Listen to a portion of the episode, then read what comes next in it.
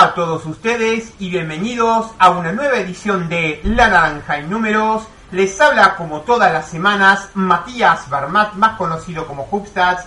Y aquí estamos, como siempre, trayéndoles a todos ustedes lo mejor de las estadísticas, el análisis, los datos y en definitiva los números de nuestro amado deporte de la naranja.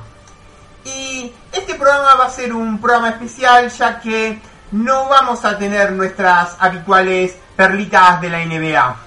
Entre que la máxima competición americana eh, terminó con la victoria de Los Ángeles Lakers y entre que yo mismo estoy participando en la Polyglot Conference, esta prestigiosa conferencia para políglotas e hiperpolíglotas, eh, este programa va a ser un programa de archivo con eh, cuatro módulos de eh, información eh, atemporal, de archivo, eh, de investigación para deleite de todos ustedes.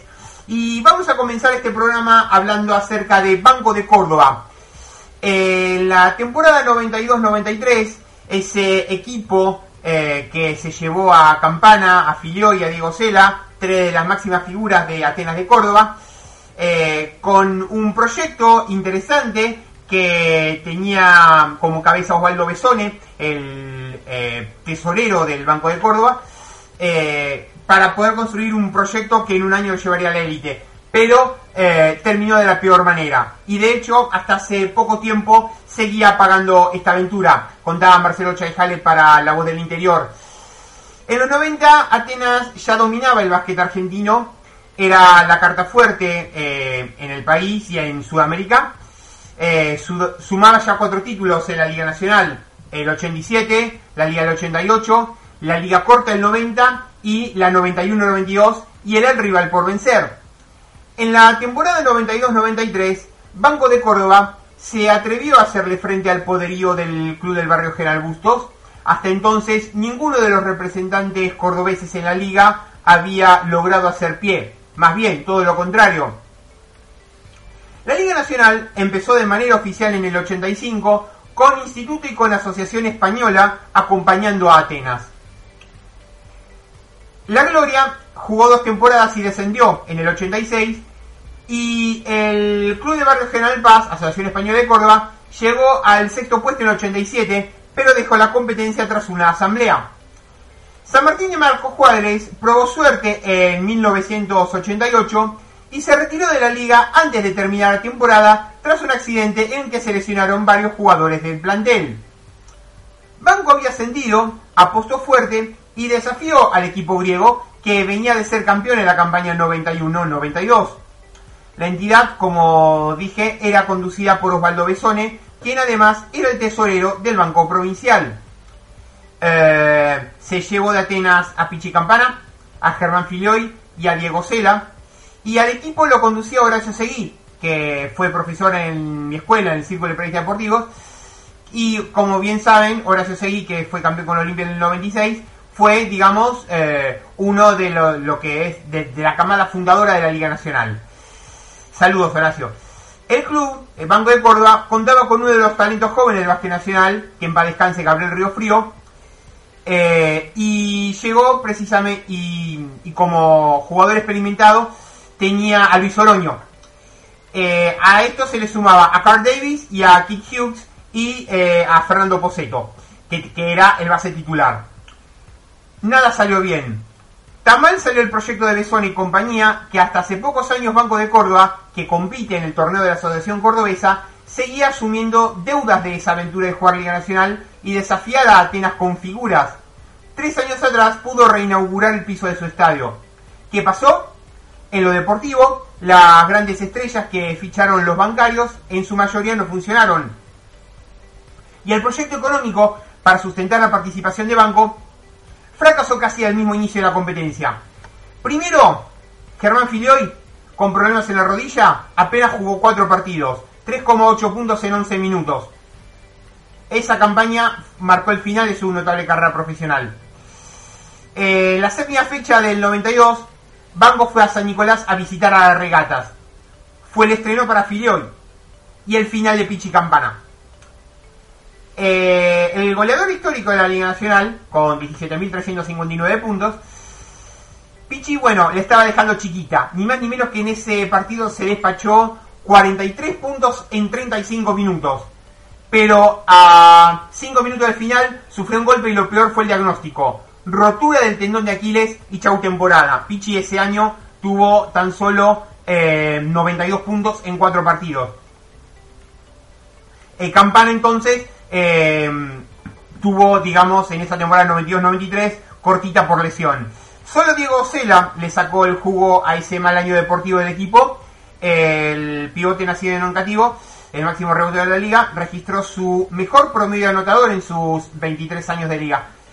Ocela ese año sumó 20,8 puntos en 39,1 minutos en los 47 partidos jugados. Más concretamente, tuvo 979 eh, puntos y tuvo eh, poco más de 400 rebotes en, esa temporada. Es decir, a, nivel productivo, Diego Cela fue su mejor temporada.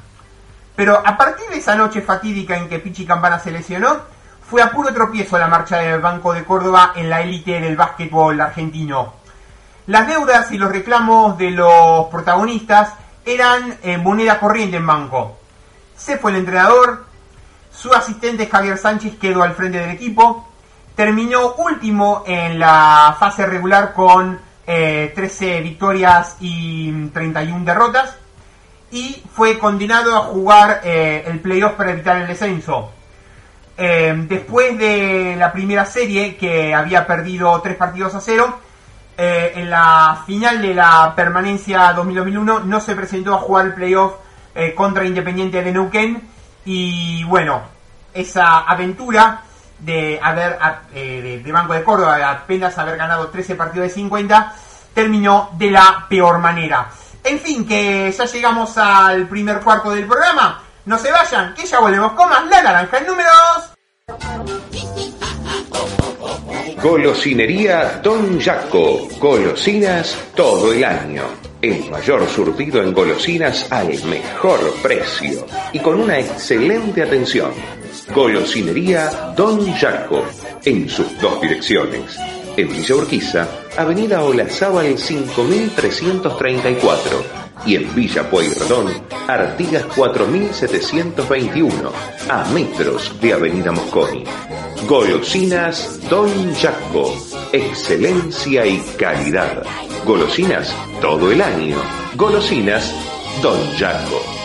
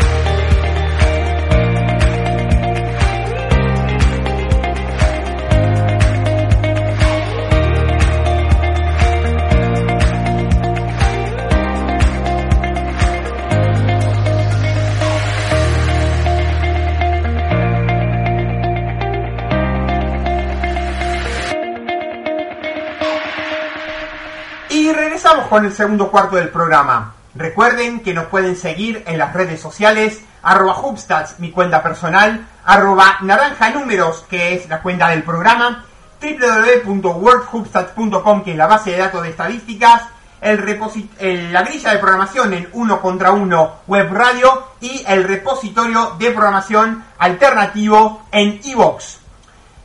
Y el segundo cuarto voy a hablarles acerca de Jack Michael Martínez, ese rocoso pivot eh, dominicano internacional por República Dominicana que tuvo eh, gran parte de su eh, que tuvo su carrera por todo el continente americano, pero que tuvo gran parte de su carrera en Venezuela, donde sin lugar a dudas fue un ídolo, rebotero, rocoso, años con más de 10 rebotes por partido, pivot si quiere, si se quiere, old school, de vieja escuela, con, fundamentos, con presencia, 206 eh, de puro músculo.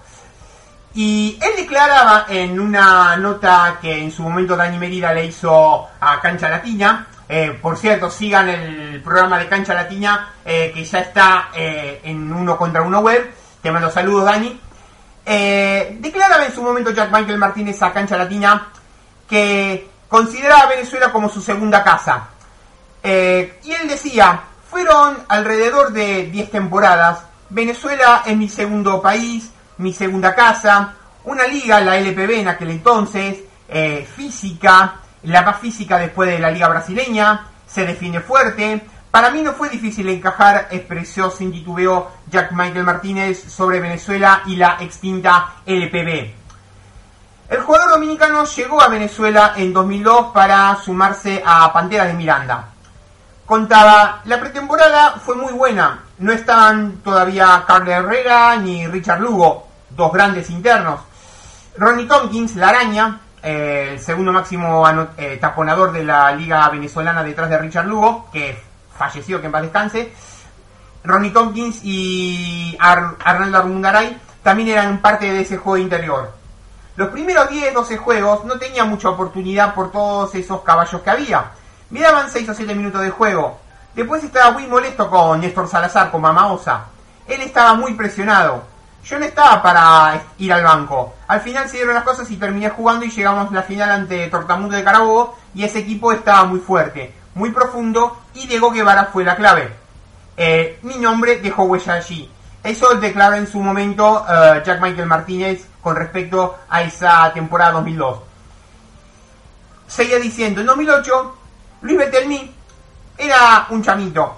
Sangudo, Jesús Centeno, era un chamito. Eran muy pibes todavía.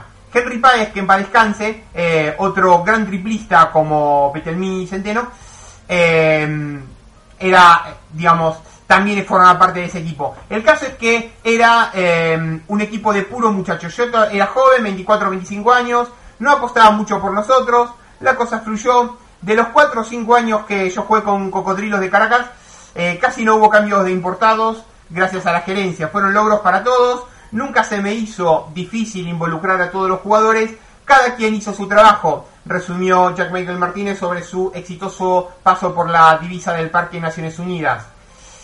Eh, era la pivot, eh, tuvo en sus 10 eh, años, en sus, perdón, en sus, 12, en sus 12 años en la LPB venezolana, 6.215 puntos y 4.250 rebotes en 12.206 minutos, 369 partidos, para em, séptimo de todos los tiempos en eh, rebotes y el máximo em, rebotero eh, importado, para el, máximo reboteador eh, extranjero. O sea, Jacobic Martínez es el máximo reboteador extranjero de la Liga Venezolana con 4.250 rebotes. Contaba, la rivalidad más grande que yo he tenido es que es Cocodrilos contra Marinos en mi vida profesional. Sin lugar a dudas, jugar Cocodrilos Marinos era como otro torneo, otro flow. Valió la pena en muchos sentidos y contaba, las dos fanaticadas quedaron satisfechas. Tanto dentro como fuera de la cancha, Jack Michael Martínez dejó su sello. Se hizo famoso por el cali por el se hizo famoso por el célebre No pueden. Salieron salieron hasta el camerino en un juego contra contra Guardo de Lara en Barquisimeto los fanáticos me estaban molestando. Kevin Palacios me dice, nah, no pueden, y yo le replico igual, no pueden, y ahí nos enganchamos. Eso ayudó muchísimo. Eh, cada jugador siente diferentes cosas, siente presión antes del juego, durante el juego. Eh, mientras más unido esté el equipo, mejor iban a ir las cosas. Eso animaba mucho, ese grito. No pueden. Y, y él contaba, mi juego era físico, pero no para lesionar a nadie, sino para sacarlo de sus casillas. Cuando lanzaban el balón yo tenía ya un 92% de certeza de hacia dónde iba el balón. eso es lectura del rebote, como Dennis Rodman. Y así aprovechaba para bloquear al contrario y tomar mi rebote, expresó Martínez sobre su modo de solventar la falta de estatura y tomar los rebotes. Jack Michael Martínez también eh, jugó para Guaros de Lara eh, y para Trotamundos de Carabobo. Y con respecto a, lo que fueron sus estadísticas de carrera, tenemos que eh, en sus años con, con Panteras, bueno, en la temporada 2002 tuvo 865 eh, puntos y tuvo 680 eh, rebotes en 57 partidos. Esa fue, digamos, una de sus mejores años. También tuvo un muy buen año la temporada 2010-2011 con Cocodrilos, con em, eh, tuvo con, con cocodrilos sete, eh, mm, mil, 1143 puntos y um, eh, 690 rebotes y en la temporada 2013 con Guaros, por ejemplo, tuvo en, una temporada en la cual hubo 54 partidos de, de liga regular, eh, jugó 53 o 54 y no había clasificado para playoff, había tenido 1031 puntos y 676 rebotes. En cada uno de los años en los cuales Jack Michael Martínez jugó en la LPB venezolana, siempre eh, pasó eh, los 10 rebotes de promedio por partido. En ese sentido, muy buen recuerdo tenemos de ese rocoso alero dominicano. En fin, que ya llegamos al segundo cuarto del programa. No se vayan, que ya volvemos con más. La naranja en números.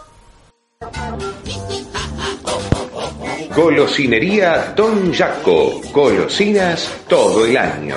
El mayor surtido en golosinas al mejor precio y con una excelente atención.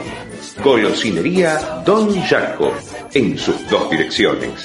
En Villa Urquiza, Avenida Olazábal 5334 y en Villa Pueyrredón, Artigas 4721, a metros de Avenida Mosconi.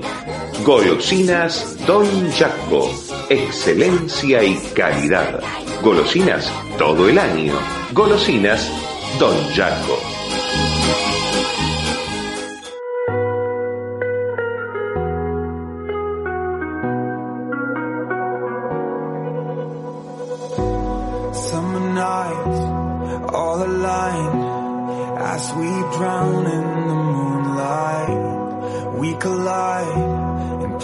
Yeah, I know we'll be alright.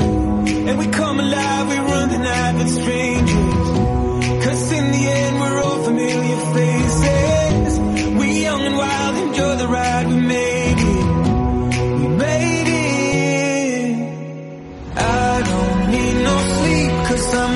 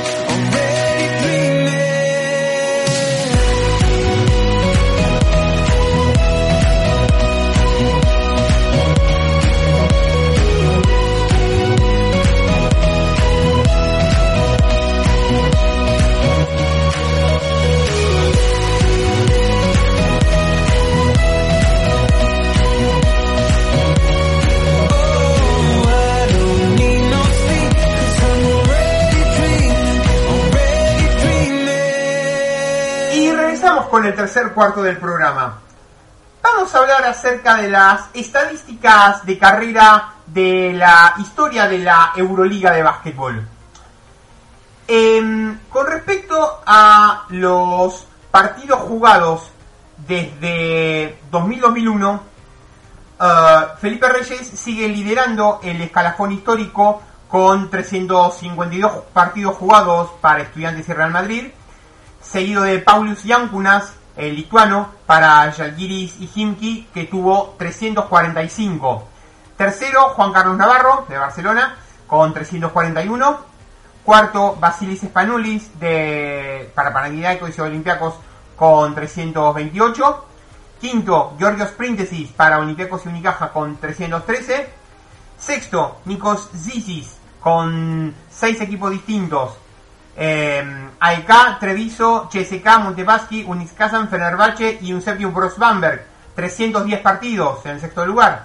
Séptimo, con 286, ya está Sergi Yul, de Real Madrid, con eh, sí, 286. Octavo, Kyle Hines, eh, Bamberg, eh, Olympiacos, CSK y ahora en Olimpia Milano, con 285. Eh, noveno, Yanis Burusis, eh, ex AEK, Olympiacos, Olimpia, Real Madrid, Vascoña y Panathinaikos, 284. Y décimo, eh, Ante Tomic, quien jugando para Real Madrid y para Barcelona tuvo 283, el actual eh, pívot del Juventud. Después de los puestos 11 al 20, Dimitris Diamantidis, 278, todo para Panathinaikos. Eh, 12, André Boronsevich, 274, todo para CSK. 13, Sergio El Chacho Rodríguez, eh, compañero de Kyle Heinz y, eh, en el Olimpia Milano. eh, para estudiantes Real Madrid, CSK y Olimpia, 266 en el puesto 13. 14, Fran Vázquez para Unicaja y Barcelona, 254. 15, Teo Papalucas para Olympiacos, CSK y Maccabi Tel Aviv, 252. 16, Costas Lucas para Olympiacos y Fenerbahce, 250. 17, Antonis Foxis para Panathinaikos, Real Madrid, Dinamo Moscú y Olimpia Milano, 250. Eh, sí, Cosas Lucas y Anthony Foxis tienen los dos 250. 18, Rudy Fernández para Juventud y Real Madrid, 247. 19, James Keys eh, para Partizan, Fenerbahce, Unicaja, Panathinaikos y Estrella Roja, 246. Y 20, JC Carroll, 245, todos para el Real Madrid. Esto es actualizado al 16 de octubre. En cuanto a lo que es el índice de eh, valoración, más precisamente el Performance Index Rating, en el primer lugar eh, Basilis Spanulis eh, con 4040, segundo Juan Carlos Navarro 3890, tercero Dimitris Diamantidis con 3806, cuarto Felipe Reyes con 3771, quinto Paulus Yankunas con 3758, sexto Ante Tomic con 3723, Séptimo, Nando de Coló con 3.511. Octavo, Georgios Príntesis con 3.477. Noveno, Yanis Burusis con 3.255. Décimo, Kyle Hines con 3.126. 11, Sergio El Rodríguez con 3.049. 12, Nikola Vujicic 3.047. 13, Milos Teodosic, eh, ex Olympiacos y CSK, con 2.988. 14, Rudy Fernández, 2.984. 15, Jan Vesely, eh, Partizan y Fenerbahce, eh, con 2.958. 16, Sergi Yul, con 2.956. 17, Marcus Brown, con 2.757. 18, Nick Calafis, Panathinaikos y obviamente ahora en el Barcelona, 2.731.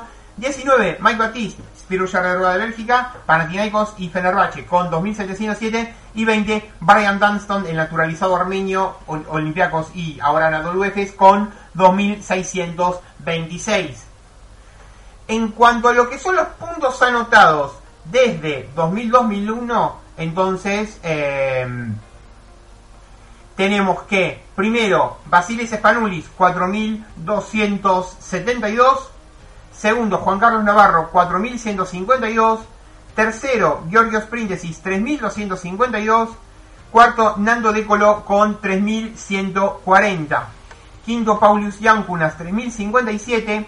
Sexto, Felipe Reyes, 3.022. Y ojo, séptimo, Sergio el base, el menorquín, el Real Madrid, es el séptimo jugador en la historia de la Euroliga desde 2000-2001 eh, en pasar la barrera de los 3.000 puntos. Tiene 10.000, eh, tiene 3.005. Eh, Octavo, Chacho Rodríguez, 2.856. Noveno, Milos Teodosic, 2.807. Décimo, Ante Tomic con 2.780. 11, Marcus Brown, eh, ex Treviso, F. Pilsen, CSK, Malga, Yalgiris, recordado paso para el Yalgiris de Kaunas, y Maccabi Tel Aviv, con 2.739. 12, Rudy Fernández, 2.531. 13, eh, el decimotercero en puntos es Jaka Lakovic, eh, de pasado en Novo Mesto de Eslovenia, Panathinaikos, Barcelona y Galatasaray, con 2.524. 14, Mike Batiste, con 2.496. 15, Dimitris Diamantidis, 2004-95. 16, Kyle Hines con 2480. 17, Nikola Vujicic con 2444, 6 años en el Maccabi Tel Aviv a primer nivel. 18, Yanis Brusis, 2408. 19, J.R. Holden, el naturalizado ruso, ex AEK y CSK, con 2388. Y ¿saben quién está vigésimo eh, de todos los, de, desde la 2000-2001 en cuanto a puntos anotados en Euroliga, Jan Bejeli, el checo eh, de Partizan y Fenerbahce, actualmente en Fenerbahce, eh, tiene 2.360 puntos anotados. Vamos a lo que es el total de rebotes. En cuanto a lo que es el total de rebotes, primero está Paulius Yankunas con 1825 repartidos entre Jalgiris y Himki.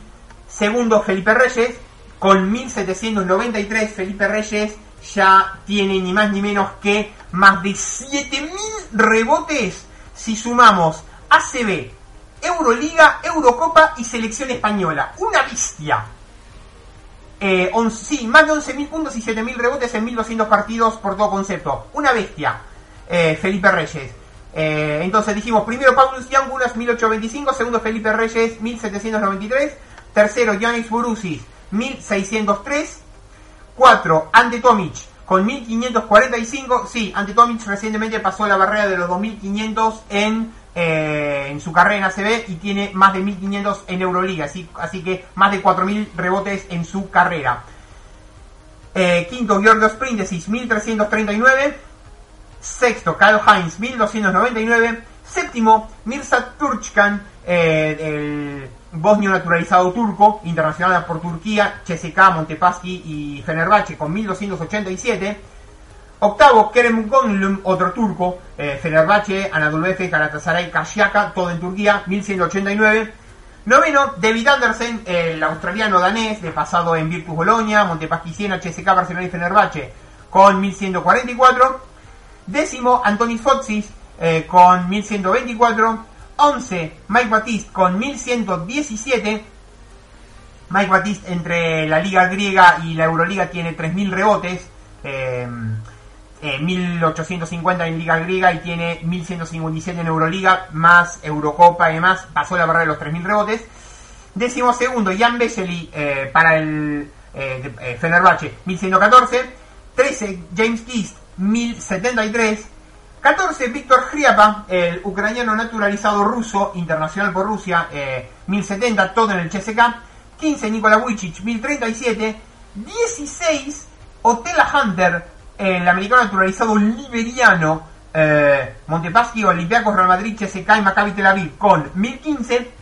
17, Brian Dunstan, el naturalizado armenio, eh, para el Anadolu Efes con 1013. 18, Tibor Price, Ross Bamberg, Vascoña, Barcelona, Galatasaray, Valencia, Anadolu Efes 997. 19, Nicolò Meli, entre Olimpia Milano, Ross Bamberg y Fenerbahce con 972 y vigésimo comparten Denis Marconato y Dimitris Diamantidis con 969. Marconato jugó entre Viso, Barcelona, Montepaschi y Cantú.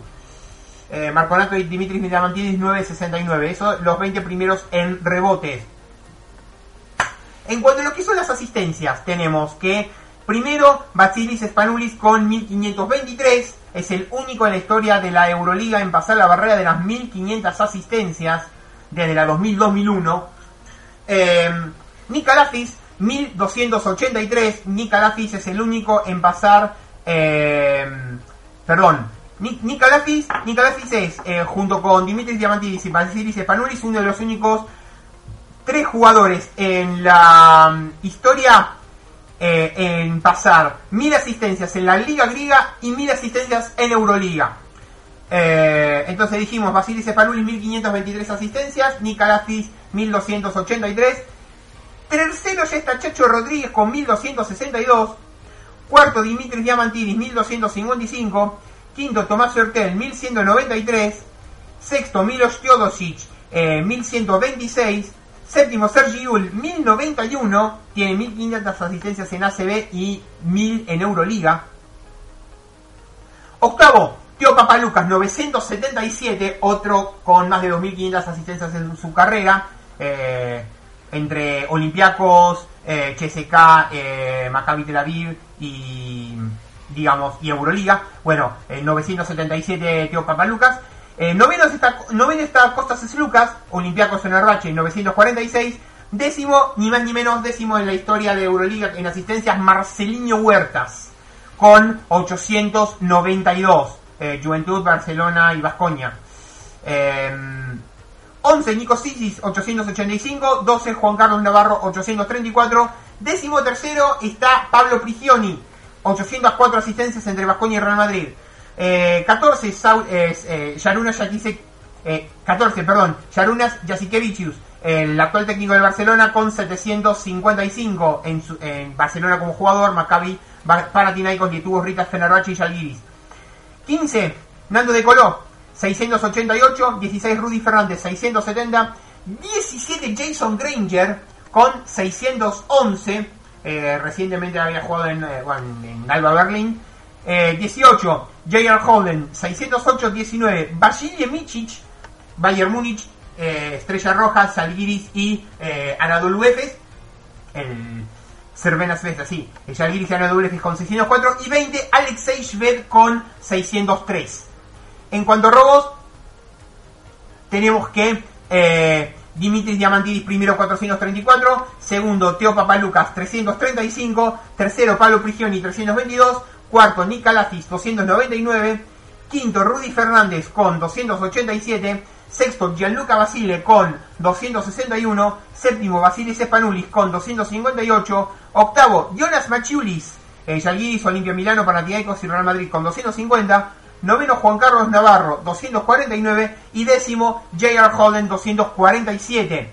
Eh, después lo, del 11 al 20, 11 Víctor Griapa 241, 12 Chacho Rodríguez 226, décimo terceros están ambos dos, Paulius Yancunas y Jorge Garrajosa 224, eh, Garbajosa eh, eh, pasado en Benetton, Unicaja y Real Madrid, actual el presidente de la Federación Española 224, Eh, 15 está Jan Vesely eh, con 2.23. 16 comparten James Kiss y Jamon Gordon eh, con 2.20. Jamon Gordon pasado en Marusio, Olympiacos, Galatasaray, Anadolu Efes y Rarulla Faca. 18 Felipe Reche es con 2.19. 19 dando de color 2.16 y 20 Trajan Langdon. Eh, Treviso, F. Pilsen y eh, obviamente 8 años en el CSK con 216. Trajan Langdon, por cierto, habla muy bien el ruso. Tapones. Brian Dunstan acaba de pasar a Fran Vázquez como el mayor taponador de la historia de la Euroliga con 250.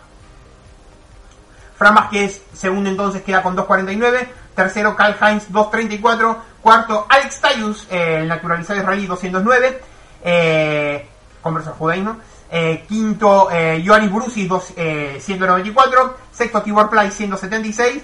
Séptimo, Stefan Lasne, 174. Eh, Stefan Lasne con pasado en Partizan, Maccabi, Panathinaikos y F. Pilsen. Octavo, Eddie Tavares con 167, todos para el Real Madrid. Noveno, Mirza, Mirza Bejic con 162. Y décimo, Víctor Griapa con eh, 161. Del 11 al 20, Ante Tomic 155. Jan Becheli 150. James Kiss 145. Eh, Roberta Siaptoca 144. Denis Marconato 140. Eh, George Fisher 138, Alexei Sabrasenko 130, Ekpe Udo 129, Gustavo John 124 y Darius Labrinovic 123. Eh, vamos a los triples. Eh, Juan Carlos Navarro primero con 623, segundo Basilis Spanulis 489, tercero Milos Teodosic 471, cuarto Sergi Yul 457. Sí, todos estos cuatro que mencioné pasaron eh, más de mil triples en sus respectivas carreras. Otro que también pasó más de mil triples en toda su carrera eh, es Rudy Fernández, quien está quinto con 456 triples en Euroliga. Sexto, Chacho Rodríguez, 447. Séptimo, Gianluca Basile, 421. Gianluca Basile tiene 720 triples en Italia. eh, perdón, 706 triples en Italia. eh, 335 en Barcelona y ahora cua- y 421 en Euroliga, 1463 triples. Bestia humana. Eh, JC Carroll, 393. Noveno, Jaka Lakovic, 381. Décimo, J.R. Holden, 377. Del top 10, 8 pasaron la barrera de los mil triples en su carrera. 11, Arturas Milaknis, que también pasó los mil triples. 373, sumale, a los, sumale 700 triples más en Lituania. 12, Dimitris Diamantidis, 372. 13, Alexei Shved, 346. 14, Trajan Langdon, 339. 15, Marcus Brown, 327. 16, Yaruna, eh, Yaruna Chasikevičius, 315. 17, Vladimir Mikov, 310. 18, Antonis Fotis, 304. 19, Nando De Coló, 301. Y 20, Bobby Dixon, el naturalizado turco, Ali Muhammad, eh, para el Fener, eh, Fenerbahce, 286.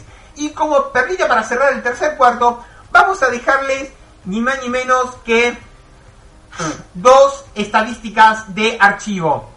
Primero, la cantidad de puntos eh, entre los 10 primeros eh, entre la Euroliga, de la Euroliga, entre en lo que es la antigua Copa de Campeones de Europa, de 1958 a 2001. Y luego, por último, vamos a ir a los líderes estadísticos de carrera de Euroliga de 1958 hasta ahora, incluyendo la actual Euroliga moderna. Desde 1958 a 2001 los, los, los 11 jugadores con 2.000 puntos o más fueron Nikos Galis con 4.045 puntos en 125 partidos repartidos entre Aris y Panathinaikos. El grecoamericano tuvo 32,4 puntos de media. Segundo, Miki Berkovic eh, del Maccabi Tel Aviv y Apoel Tel Aviv, eh, casi toda su carrera en Maccabi, 3.619. Tercero, Wayne Bravender, eh, naturalizado español, eh, para Real Madrid, 3.392. Cuarto, Doron Jamshi, para, todo para Maccabi, 3.087. Quinto, Clifford Duick, compañero de Bravender en el Real Madrid, también americano naturalizado español internacional por España, 2.639. Sexto, Walter Serbiak, compañero de Bravender y Luick en Real Madrid, 2.607.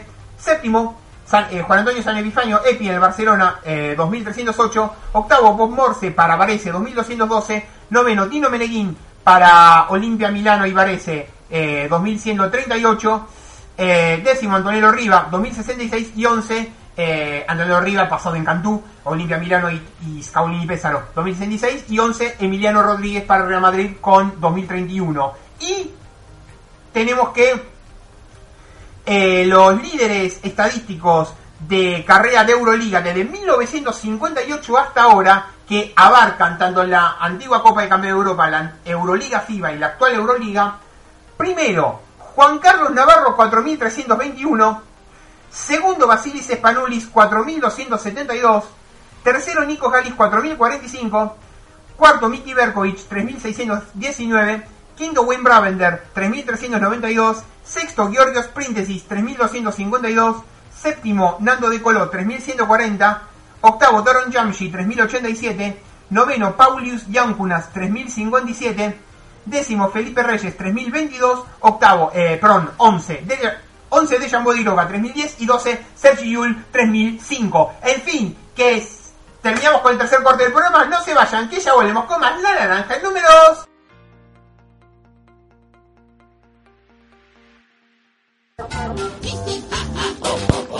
Golosinería Don Jaco. Golosinas todo el año. El mayor surtido en golosinas al mejor precio y con una excelente atención. Golosinería Don Jaco. En sus dos direcciones. En Villa Urquiza, Avenida Olazábal 5334 y en Villa Pueyrredón, Artigas 4721, a metros de Avenida Mosconi. Golosinas Don Jaco, excelencia y calidad. Golosinas todo el año. Golosinas Don Jaco.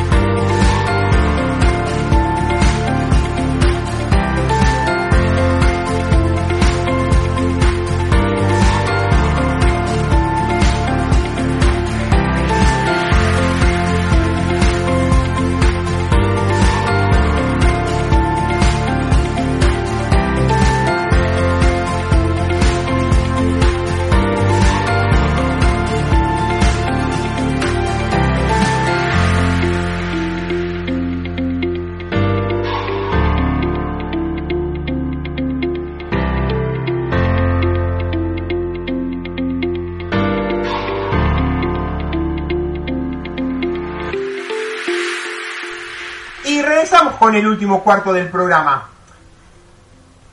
Hoy se cumplen 29 años del mítico partido que Los Angeles Lakers le ganó 116 a 114 a Juventud de Badalona por el Open McDonald's del 91. Un artículo que nuestro amigo Jordi Perramón eh, nos trae de su mítica página Pivot World 9 y obviamente un gran amigo que con, el cual he compartido el podcast Flagrant Foul, eh, tendón una abrazada. Y en el año 91, cuando la NBA estaba simplemente no años luz del básquet FIBA, sino que estaba a siglos luz de la misma, en la pista, dos equipos, uno de los más grandes de la historia del baloncesto, los Lakers de Magic, James Worthy, Brad Divac, Sam Perkins, AC Green y Byron Scott, y enfrente un conjunto de la ACB. El Juventud contaba en sus filas con esos míticos jugadores como los hermanos Rafa, Rafaelito Mayufresa, Jordi Villacampa, Harold Presley, Corny Thompson, Juan Morales, Jordi Pardo, Mike Smith o eh, Carlos Ruff, el hispano-finlandés, y que contaban con una baja más, más que sensible ya que Ferran Martínez, el pivot, estaba lesionado. De esa edición del Open McDonald's, eh, en total hubo cuatro partidos que se disputaron el 18 y 19 de octubre del 91. Eran simplemente eh, dos semifinales, tercer puesto y final. El primer partido fue un paseo para los californianos que se impusieron con suma facilidad al Limoges francés por 132-101. Eh, lo mismo podríamos decir del segundo partido con la Peña, eh, de esto, con el Juventud destrozando por 117 a 86 a una muy venida menos Slobodna Dalmacia Split. Eh, aquel mítico Popo 84 Split que había sufrido eh, los estragos, eh, estaba sufriendo los estragos de la guerra de la ex Yugoslavia. Pero lo que nadie esperaba era que el conjunto de Badalona hiciera lo que hicieron en la final. Em, los, los, cuatro partidos de ese Open McDonald's 91 fue, por un lado, em, los Lakers ganándole a Limor 132-101, por otro lado, Juventud ganándole a Slobodan Dalmacia Split 117-86 Tercero, eh, por el tercer puesto, el Limoges que le gana a Split 105-91 y la final que los Lakers le ganarían 116 a 114. A priori debería ser un paseo militar para los americanos que venían de perder la mismísima final de la NBA contra los Bulls de Michael Jordan y la verdad es que su equipo titular intimidaba. Eh, entonces, Magic Johnson, Byron Scott, James Worthy, Sam Perkins y Vlade Divac. Ahí es nada, pero lo cierto es que el conjunto verdinegro eh, saltó al campo sin complejos. El marcador lo dominaban los NBA con rentas de hasta 19 puntos, pero Juventud jamás le perdió la cara y lo cierto es que en el último periodo se volvieron a meter en el partido y todo gracias a, mm, al buen partido que tuvo Carlos Ruff autor de 11 puntos en ese último periodo, algo que hizo que la Peña se pusiera solo dos puntos y que pudo haber empatado tras un tiro del propio Ruff que erró. Lo cierto es que fue un partidazo y en él vimos a un Magic Johnson con 16 puntos y 17 asistencias y de hecho ese partido fue el último partido que Magic eh, jugó antes de anunciar que era portador del virus del HIV y a un Jordi Villacama desatado con 23 puntos y 8 asistencias. Pero la verdad es que em, lo bueno es el partido que se jugó con reglas híbridas entre la FIBA y la NBA. Eh, la verdad que en aquel entonces era un espectáculo verlo. Y vamos a cerrar el programa de hoy con una historia que nos trae eh, Oscar Villares, eh, otro buen amigo nuestro. Oscar Villares, el maestro vasco, lo pueden seguir arroba 0308 Oscar y tiene que ver con Elgin Baylor y la hazaña anónima de un mortal. La temporada 61-62 en la NBA fue una de las campañas más asombrosas en cuanto a exhibiciones individuales. Bill Russell se llevó el MVP, un premio votado por los jugadores, en la misma campaña que Will Chamberlain eh, tuvo más de 4.000 puntos en liga regular, promediando más de 50 puntos por partido. Fue la mítica temporada que Will Chamberlain anotó el mítico partido de los 100 puntos, el 2 de marzo del 62, y la temporada en la que Oscar Robertson promedió un triple doble, un 30-10-10. 30 puntos, 10 rebotes y 10 asistencias, hazaña que no se repetiría hasta Russell Westbrook. En fin, con respecto a esa temporada 61-62, 6 jugadores promediaron por encima de 30 puntos y otros 5 promediaron más de 15 rebotes. Pero la hazaña más infravalorada de todas es la de Elgin Baylor. Sus estadísticas fueron impresionantes para un alero. Elgin Baylor hizo toda su carrera en los Lakers. 38,3 puntos y 18,6 rebotes de promedio.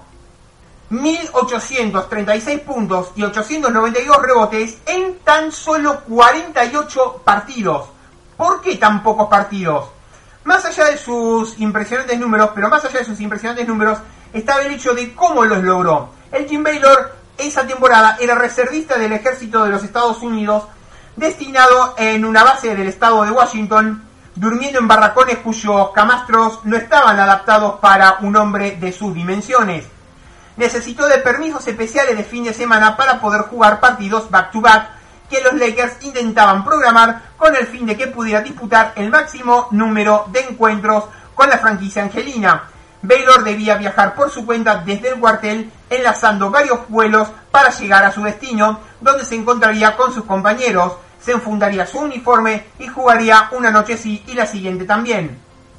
Tras disputar un par de partidos, cogería de nuevo varios vuelos para regresar a la base a tiempo. Aún así, ponía tremendos números noche tras noche, unos números que no eran vacíos, ya que en la mayoría de las ocasiones ayudaban a su equipo a ganar. En los 48 partidos que disputó esa temporada Baylor, los Lakers cosecharon un récord de 37 victorias y 11 derrotas, y sin el alero nacido en Washington DC, el récord de su equipo fue de 17 victorias, 17 derrotas. Puede que haya gente que vea un paralelismo entre el caso de Kobe Bryant en su juicio por asalto sexual y el de A.D. Jim Baylor, pero dista en un mundo. ¿Por qué? Mientras Bryant viajó en cinco ocasiones distintas a Colorado, en otro tipo de condiciones, Baylor se vio en la obligación de desplazarse hasta en dos docenas de ocasiones. Es curioso cómo el paso del tiempo va difuminando los logros de jugadores que ni siquiera tuvieron la bonanza de los adelantos técnicos ni los grandes monstruos audiovisuales para dar testimonio de ellas. Mientras tanto, los aficionados que se asomaron a la ventana de la NBA desde hace cuatro décadas han ido alimentando la narrativa de las gestas de sus ídolos que los medios han encumbrado como dioses del Olimpo, exagerando dichas gestas en muchas ocasiones y rindiéndoles culto, rindiéndoles pleitesía por acciones menos heroicas que las que protagonizaron jugadores como Elgin Baylor hace casi 60 años. Ellos no eran dioses, eran simples mortales que dejaban su vida, casi literalmente, para poder jugar. En fin, que ya llegamos al final del programa. Nos vamos, nos pueden seguir en las redes sociales. Hubstats, mi cuenta personal. Arroba Naranja Números, que es la cuenta del programa. www.worldhubstats.com, la base de datos de estadísticas. Eh, la grilla de programación en uno contra uno web radio y el repositorio de programas alternativos en Evox será hasta la semana que viene con más La Naranja Números.